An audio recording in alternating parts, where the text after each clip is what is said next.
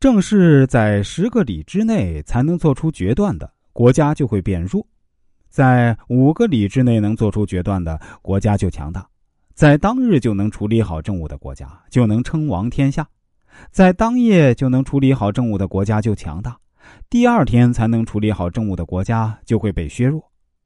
凡是民众的人数，活着的人登记造册，死了的人要从户口上消掉。如果这样，民众就不能逃避赋税。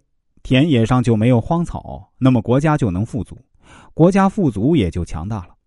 用重刑杜绝犯罪，国家就能大治；用轻刑导致犯罪，国家就会混乱。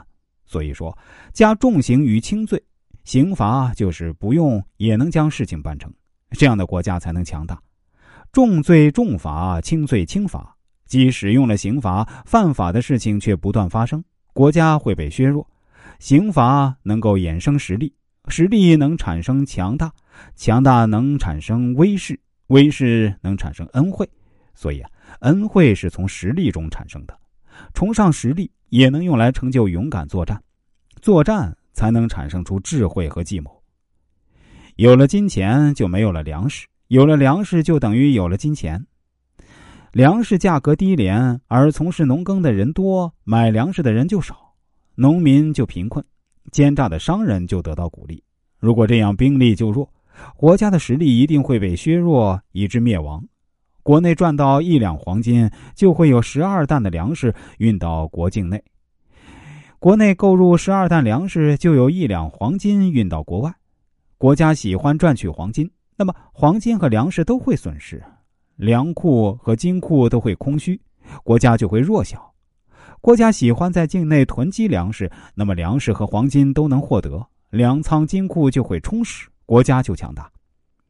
使国家强大，要知道十三种事物的数目：境内的粮仓、金库的数目，壮年男子、壮年女子的数目，老人、小孩的数目，官吏、士人的数目，靠游说吃饭的人的数目，农民的数目，马牛柴草的数目。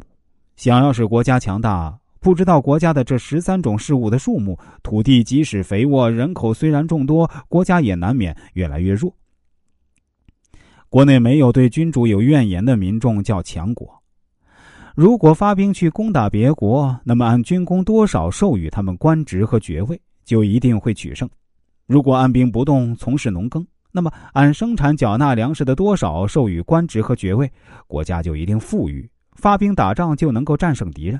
按兵不动就富足的国家就能称王天下。好了，这期节目啊，我们就先讲到这里。